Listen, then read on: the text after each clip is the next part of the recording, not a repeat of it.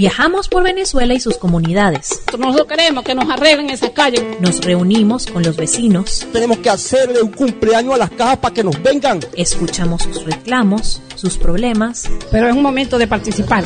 Y aportamos una solución. Para poder defender nuestra comunidad. Es lo que estamos aquí participando. Periodismo de soluciones en acción. Amigos Venezuela Adentro, bienvenidos. El día de hoy vamos a conversar con Daniel Pavón. Daniel es mm, uno de los uh, voceros del Observatorio Electoral Venezolano, una organización que, bueno, le ha hecho seguimiento al no fácil sistema y esquema electoral venezolano. Bueno, el tema es complicado, acabamos de pasar unas elecciones regionales, y bueno, quedaron secuelas, ¿no? Eh, y dentro de estas secuelas, quizá el capítulo más difícil de entender es el capítulo de mm, Barinas, el capítulo de Barinas en el cual, pues, eh, la semana pasada cuando conversamos al respecto, habíamos dado todo en un recuento, un, conteo de votos de la semana pasada, luego el fin de semana vinieron esos votos a, a, Caracas, llegaron el lunes y el mismo lunes pues hubo una decisión del Tribunal Supremo de Justicia declarando que eh, el señor Superlano eh, había sido o, estaba inhabilitado, cosa que no se entiende mucho porque eh, hasta donde se sabe, hay unas declaraciones del propio eh, Jorge Rodríguez hace algunos meses, pues bueno, se levantaba la inhabilitación a Superlano. Total que bueno, esto, esto está bastante complicado. Después el, el martes renunció el gobernador de Barinas y aspirante a la reelección, el señor Chávez. Y el estatus ahorita, pues, a la espera de que tanto oposición como oficialismo nuevamente, pues, eh, determinen quiénes son sus candidatos a la espera de una nueva elección que sería en enero. ¿Cómo entendemos esto? Es lo que vamos a conversar hoy con Daniel Pavón y, por supuesto, agradeciendo, pues, las preguntas que ustedes van a formular a través del chat, nuestros maravillosos contertulios que participan en Venezuela Adentro. Daniel, bienvenido. Muchísimas gracias por aceptar nuestra invitación. Eh, bueno, ¿cómo entendemos esto? No, por favor, explícanos. Marisabel, muchas gracias eh, por la invitación, un gusto acompañarte. Fíjate, el Consejo Nacional Electoral tiene la facultad eh, y la potestad constitucional de totalizar los votos, adjudicar a un ganador y proclamar a ese ganador. Lo que vivimos el, eh, en días recientes ha sido la injerencia o la intromisión de, de, del poder público que ejerce la Contraloría eh, de, contencioso administrativa, que jerárquicamente está por encima del, de, del, CNE, que es la sala electoral del Tribunal Supremo de Justicia, ordenándole un cambio de seña y, y, dando un giro no solamente al caso de Barinas, sino dando un giro a todo el proceso electoral convocado en mayo pasado. El, la, la, manzana de la discordia ha sido unas, unas actas. Eh, en principio cuatro, luego tres actas, una, una eh, automatizada y dos manuales que no, no, se contabilizaron o no se incluyeron en, en la totalización. Eh, en principio esta es una responsabilidad de la Junta Regional Electoral, pero como hasta uh -huh. el viernes después de las elecciones la Junta Regional no, no, estuvo en capacidad de hacer, de completar la totalización, vista la poca diferencia de votos entre ambos principales candidatos, la Junta Nacional Electoral, eh, el pri principal órgano subordinado del CNE, tomó la decisión de hacer lo propio. Y, y lo estaban haciendo porque el domingo, eh, según uh -huh. reporta el CNE, sábado en la noche, domingo, llegaron esas actas a Caracas. El lunes en la mañana esa comisión totalizadora ad hoc estaba totalizando cuando sorprende esta decisión eh, del judicial pues que evidentemente cambia, cambia el curso y, y, como decimos en el observatorio electoral, ensombrece la, la, ruta electoral. La ensombrece porque, como decía en declaraciones recientes también el, el vicepresidente del CNE, el, el, el rector Márquez, eh, podría esto significar un menoscabo en las funciones eh, del poder electoral y en la independencia del, del poder electoral. El, principio de independencia y de separación de los poderes que, que en, sobre claro. el cual estamos orbitando en Venezuela desde hace varios años. Claro, eh, lo que llama la atención, bueno, llama muchas cosas la atención, eh, eh, Daniel, pero aquí, como tú dices, pues hay una, uh, una situación en la cual un poder pareciera estar por encima de otro, en este caso el Tribunal Supremo de Justicia. Cuando se quiere limpiar un tanto la imagen del CNE de cara a la reinstitucionalización del país, oye, ¿cómo queda todo esto? Porque pareciera pues que hay un suprapoder que es el poder del Tribunal Supremo de Justicia, un frasuprapoder que es quien le pudiera decir al Tribunal Supremo de Justicia, mira, toma alguna decisión sobre tal o cual asunto. Sí, eh, en la Constitución encontramos dos realidades. ¿no? La primera, ciertamente, la sala constitucional con por otra clara decisión del Consejo Nacional Electoral anular total o parcialmente eh, procesos electorales y convocar a nuevos procesos electorales. Sobre todo también decidir la fecha de estos procesos electorales. Entonces, se extralimita el, el, Tribunal Supremo al, ordenar el cese de la, la suspensión de, de, la totalización que estaba en curso y al además decir que se tiene que repetir la elección y cuándo se tiene que repetir la elección. Si bien hay antecedentes, Marisabel, y se puede constituir esto en, patrón, ya recordamos en, el en junio del 2020 cómo fue el TCJ quien designó finalmente a, estos rectores del año pasado del CNE, aunque en la Asamblea Nacional el año pasado iba en su curso el comité de postulaciones, estaba constituido de manera plural, ahí había representación de, todos los actores eh, políticos y eso fue torpedeado y bueno, en anteriores ocasiones también el, el, judicial lo hecho. Lo que no había ocurrido era que el judicial incluso dijera la fecha de la elección. Porque en elecciones sobrevenidas que podemos recordar, como la repetición de la elección en el Zulia en diciembre del 2017, o aquella elección sobrevenida del 2014, luego de la detención de los alcaldes de San Cristóbal y San Diego, el CNE eh, conservó su potestad de elegir la fecha de la elección.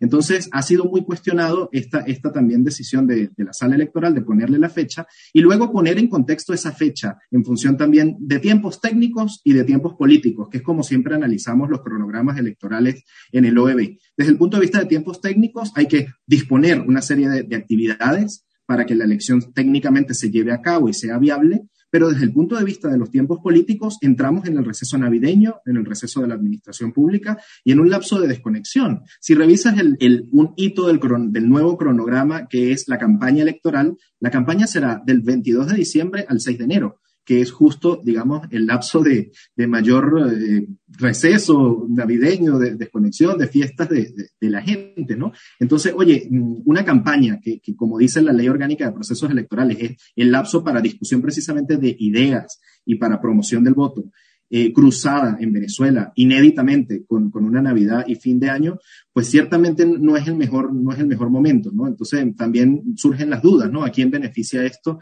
y, por qué se hace esto de, de, esta manera? Cuando incluso la segunda sentencia de ese lunes del TSJ reconoce que el candidato de la oposición eh, tenía la, la, ventaja y prácticamente era, era el ganador, como de hecho así también lo han dicho algunos rectores en declaraciones llama la atención cómo fue el propio Argenis Chávez el que dijo, eh, prácticamente dio a entender que, mm, que Superlano llevaba la ventaja. Sí, el, el, el, TCJ utiliza la palabra proyección, pero dice que, que, que Superlano llevaba la, la, ventaja en, en, la segunda sentencia de, de, la sala electoral. Luego, en declaraciones del rector Roberto Picón, dice que, que el acta que nunca llegó a, Caracas, eh, pero que sí llegó el cuaderno, el cuaderno contaba 84 electores y si se sumaran esos 84 eh, electores al candidato del oficialismo, igualmente no revertía la tendencia, con lo cual es una segunda eh, ratificación de que efectivamente mm, el candidato de la oposición había ganado. Pero en tercer lugar, en estas declaraciones del de 30 de noviembre, Argeni Chávez también reconoce que incluso obtuvo menos votación el 21 de noviembre que en las primarias. Dice Argeni Chávez, si revisamos los números del chavismo, notamos que hubo menos participación a favor nuestro que en el proceso interno del partido. Entonces, bueno, evidentemente esto, esto llama a cuestionar el, un cuestionamiento de liderazgo. Si saca más votos en las primarias y menos votos en la elección, evidentemente hay una revisión allí, ¿no? Y esto también pone, pone en juego eh, toda esta estela de, de, la familia Chávez en el poder que se ha mantenido, eh, como hacemos el recuento eh, en el último, en el más reciente boletín del Observatorio Electoral, desde 1998. Primero con los tres mandatos de Hugo de los Reyes Chávez, luego con los dos mandatos de Dan Chávez y, en, el, el, último cuatrienio con el de Ergeni Chávez hasta hace pocos días candidato a la reelección. Estamos en este momento que, grabamos el podcast a la expectativa de qué decide ¿no? la, coalición oficialista Gran Polo Patriótico, si, si, decide un rostro distinto o si decide mantener por más de intentar mantener por más de 23 años la presencia de la familia Chávez en Barinas, a pesar de que de los resultados se puede leer que parte de la población quiere una oferta distinta. Sí. Ahora, vayamos al tema de, de fondo de todo esto, que es el valor del voto. ¿Cómo queda el voto luego de una decisión como esta? Porque bueno, aquí el voto lo bombardea gente que no cree en el tema electoral o que está decepcionada de una parte, pero de otra parte pareciera que el sector del oficialismo también lo bombardea porque, bueno, es la forma que puede la oposición llegar al poder eh, en caso de unificarse y todas las cosas pues, que deberían, deberían darse en ese sentido. Pero, ¿cómo queda el voto que muchos están intentando recuperar? Sí, Marisabel, podemos eh, verlo tal vez ese, ese camino de, reconstrucción del, voto en perspectiva histórica, ¿no? Eh, en la elección del 2015, cuando la, tarjeta de la Mesa de la Unidad sacó esa votación histórica y la oposición conquistó esa, esa mayoría calificada en la Asamblea Nacional, tuvimos una elección competitiva, una elección con garantías, a pesar de que hubo allí también registrados inconvenientes. Después de allí, lo que tuvimos en los siguientes procesos electorales fue un decaimiento en cuanto a las garantías y a las condiciones electorales. Citamos los casos de las elecciones regionales del 2017, el caso de la elección de la Asamblea Constituyente, en la cual no se respetó el, el, voto universal, sino que el voto valía más o menos en función de indicadores territoriales o sectoriales, como recordamos, la elección presidencial del 2018, tan cuestionada en su diseño, en el ventajismo, por la comunidad internacional y por observación nacional también, la de concejales del 2018 y la parlamentaria 2020, también por el, por el origen de conformación del, del CNE eh, eh, en el Tribunal Supremo de Justicia, aunque el poder público al que le corresponde designar a los rectores es la Asamblea Nacional. Entonces, después de este contexto en el que ves una serie de condiciones y garantías que van en declive, que van decayendo, tienes a partir de mayo de 2021 un subidón, un repunte, una nueva esperanza, una nueva hoja, un cambio de, de, ruta, una cuenta cero aquí, porque hay una nueva autoridad electoral, una nueva autoridad electoral que fruto del consenso, de acuerdos, en el que hay contrapesos. Si bien eh, la votación eh, numéricamente sigue beneficiando al oficialismo, tanto en el directorio como en los tres órganos subordinados, hay contrapesos y hay una pluralidad que no tenías antes. Entonces, si no la tenías antes, esto representa de suyo una, una ganancia. Luego tienes unas auditorías que no habías realizado antes, una auditoría integral, 14 auditorías, tienes participación de los académicos. Entonces, venías ganando, tienes a la Unión Europea, que tenía 15 años que no observaba y, ha venido.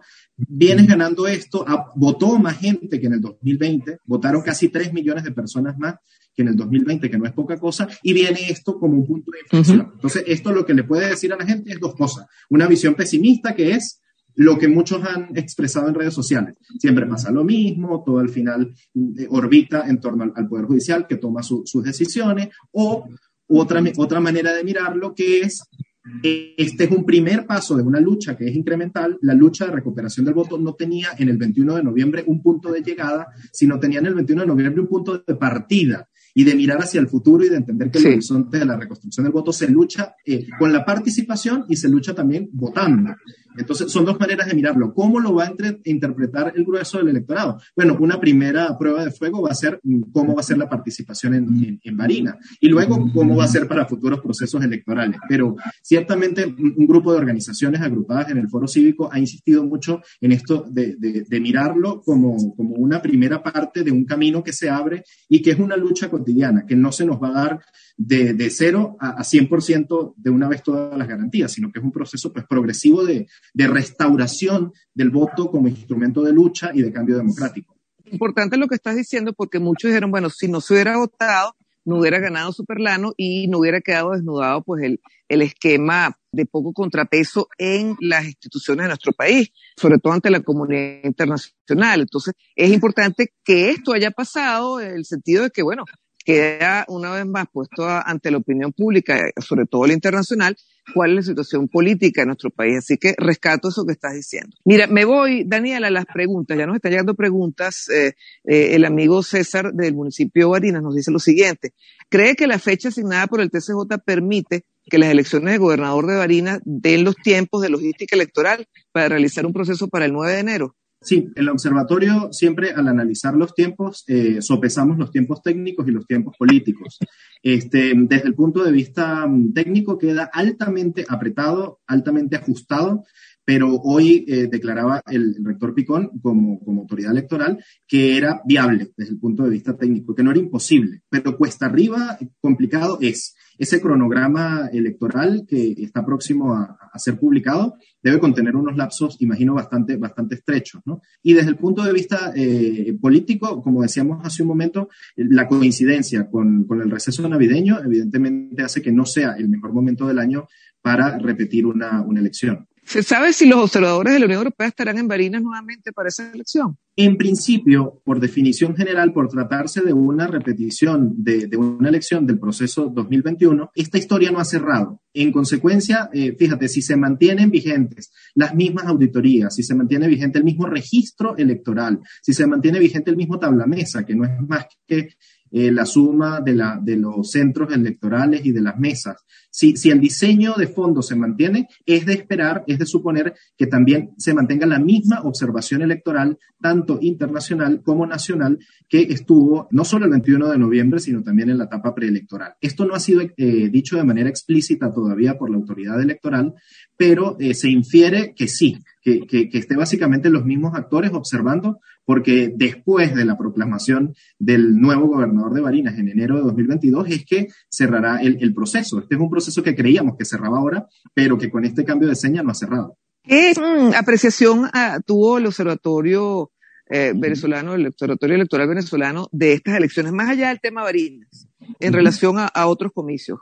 El informe que ustedes han levantado hasta ahora, ¿qué elementos destacan? Sí, correcto. Tuvimos, eh, Marisabel, 700, eh, 780 voluntarios, observadores en los 23 estados y en el Distrito Capital. De esos, 700 eh, fueron acreditados por el CNE. El OEB tenía desde el 2015 que no era acreditado por el CNE, aunque de manera consuetudinaria lo pide. Siempre solicita la acreditación. En esta oportunidad se concedió la, acreditación para ser observadores y esto permite también hacer una observación, bueno, al interior de, de los centros sobre todo. Entre lo que observamos destaca, en primer lugar, la persistencia de los puntos partidistas. Eh, se ha dicho mucho, eh, se dice mucho en la campaña que, que, no va a haber puntos partidistas, pero los observamos en seis de cada diez centros, a las afueras de seis de cada diez centros de votación del país. Esta es una proporción más o menos similar a la que vimos en 2020 e incluso inferior a la que vimos en 2018, que era de 80%, en 8 de cada 10. Un segundo elemento que destacamos es el acarreo, el traslado de electores con recursos y bienes del patrimonio público. Y en esta oportunidad, que era una elección, mm, digamos, competitiva por estar distintas fuerzas eh, eh, midiéndose, no solamente la vimos con alcaldías y gobernaciones del oficialismo, sino en menor medida también la vimos con algunas alcaldías y gobernaciones de la oposición. Y aquí la legislación es tajante, no importa la militancia política, está prohibido el uso de recursos públicos con fines partidistas o electorales. Eh, un tercer aspecto, en uno de cada diez eh, vimos eh, alguna coacción o alguna indicación de voto o, de, sugerencias de o, o electores que fueron combinados a votar por una opción en específico. Es uno de cada diez, pero debería ser cero eh, y precisamente por eso ponemos allí la, alerta para que el voto siga siendo eh, libre y secreto. Y em, en cuarto lugar, el tema de la bioseguridad. Eh, listamos una serie de situaciones de protocolos de bioseguridad y mira, comparándolo, porque son las mismas preguntas del 2020 y estableciendo la comparación, estuvo mejor. La evaluación general de la bioseguridad eh, eh, estuvo mejor ahora en 2021 que en 2020. Eh, oscilan en torno al 70% el cumplimiento de, de, las medidas. El uso de gel antibacterial, por ejemplo, aumentó, aunque más o menos 30% de personal electoral o funcionarios del Plan República portaban por lo menos algún integrante hacia uso incorrecto de, del tapaboca. Vimos más espacios que demarcaban la, sana distancia que, que, debe haber. Y bueno, aquí, aquí hay algunos avances, aunque siempre aspiramos a que el cumplimiento de, esto sea pleno, porque bueno, la salud pública, como decimos en el OEB, es responsabilidad de todos. Daniel, pero preocupa el tema de los puntos mm, partidistas. Básicamente eran del oficialismo o la oposición también tenía. En 60% eran del oficialismo. En 27% eran de la Mesa de la Unidad Democrática y en 14% eran de otros partidos políticos. Sobre todo preocupa porque eh, eh, era desde, desde que empezó el proceso, desde finales de junio, Marisabel, el CNE dictaminó y, acordó con los actores, con los partidos políticos, que no iban a desplegar puntos partidistas, que no iban a desplegar toldos o carpas para que los electores chequearan, sobre todo en el caso del oficialismo, el, el carnet de la patria, ¿no? ¿Qué hemos visto desde la elección 2020? Hemos visto lo que en el observatorio hemos llamado la metamorfosis de los puntos rojos. ¿Qué quiere decir esto? Que en, elecciones anteriores veíamos el toldo, veíamos la carpa visible a metros, en el cual se, se, pasaba lista, se pasaba asistencia y se chequeaba el carnet de la patria. Y en estos dos últimos hemos visto que funcionan sin mayor estructura.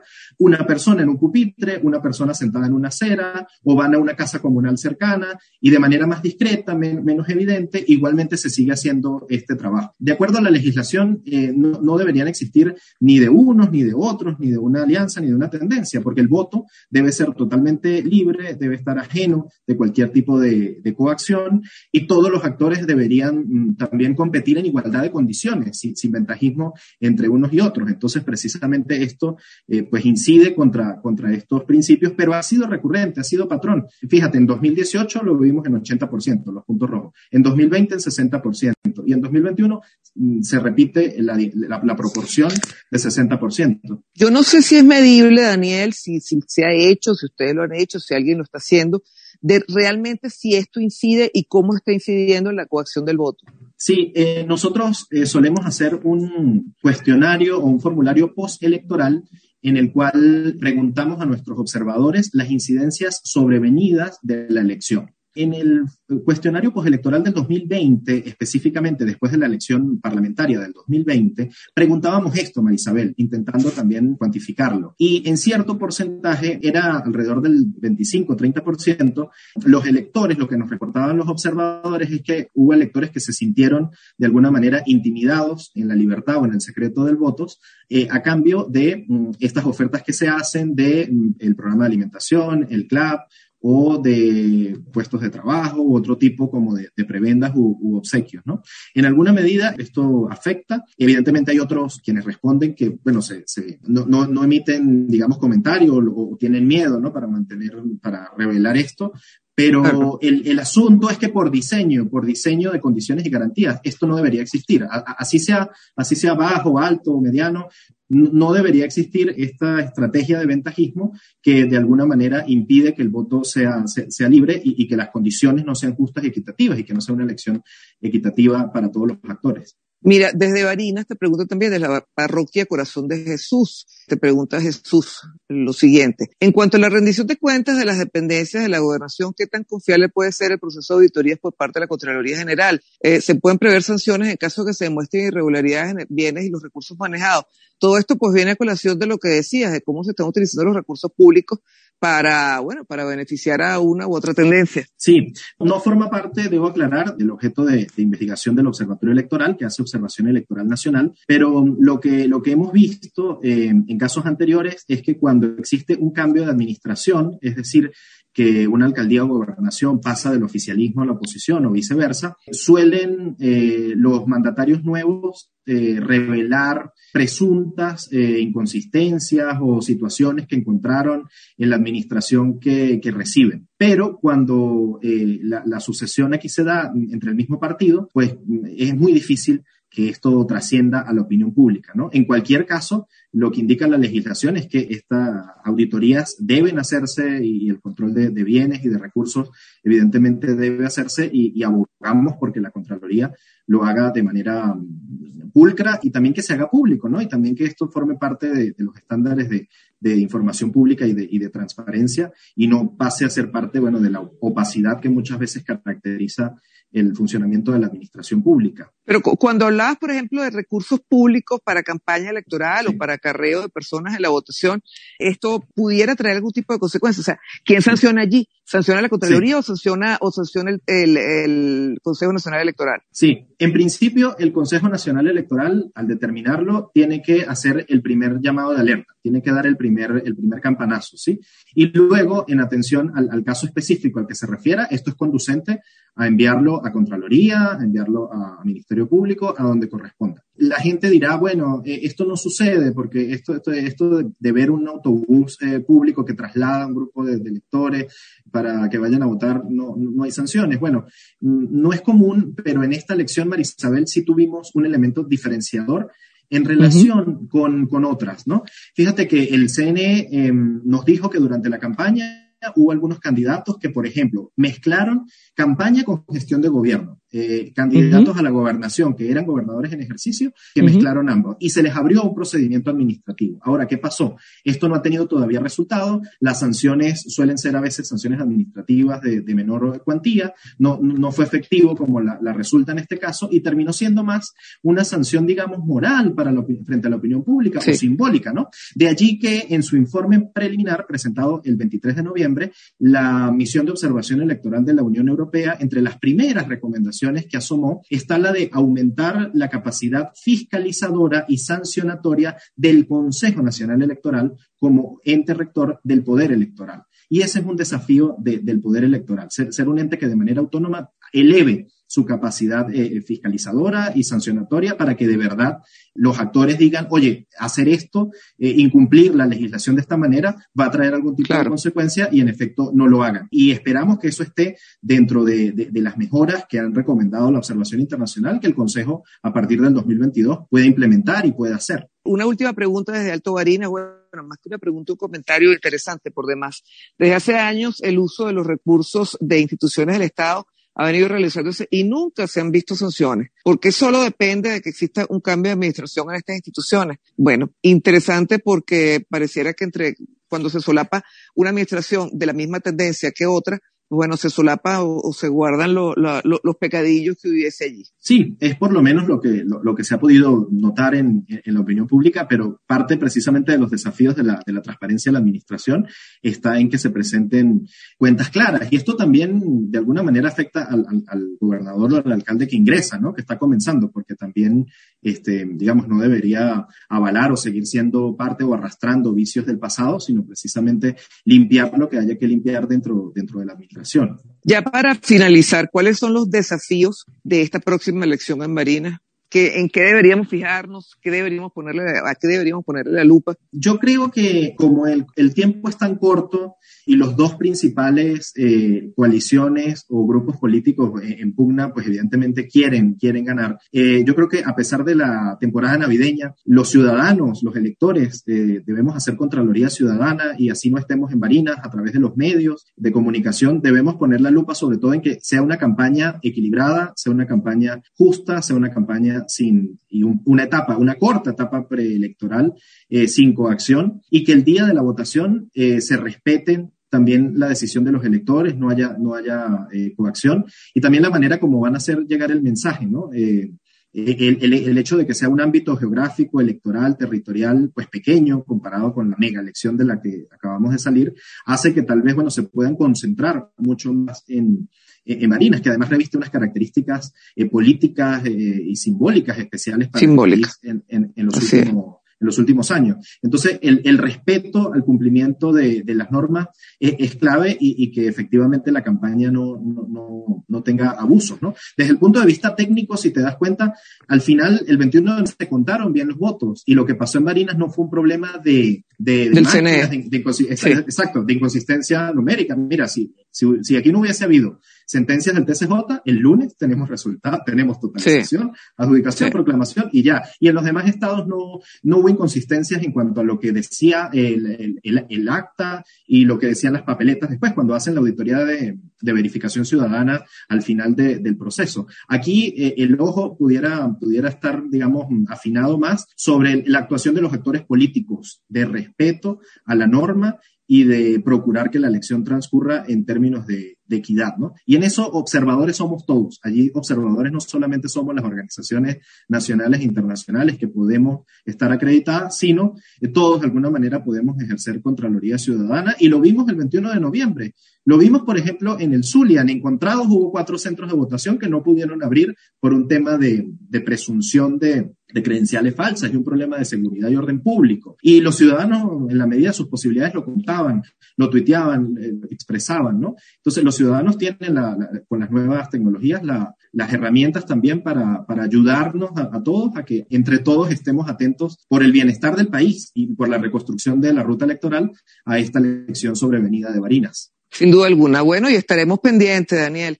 Así que mm, seguramente de aquí a enero podremos volver a conversar sobre cómo se están dando estas condiciones para esta elección, como tú has definido muy bien, mm, de sobrevenida. Demasiados elementos sobrevenidos en los temas electorales. Creo que la palabra se puso de moda, lamentablemente se puso de moda y sigue estando de moda porque hay eventos que salen después de las elecciones o, o en el contexto de las elecciones que no estaban previstos. Así que bueno, muy pendientes con esto. Daniel, un gran abrazo. Gracias a ti, María Isabel. Un gusto compartir contigo. Esto fue Venezuela Adentro Síguenos en Twitter e Instagram como arroba VE Piso Adentro o puedes escribirnos por nuestro correo electrónico veadentropodcast arroba gmail.com.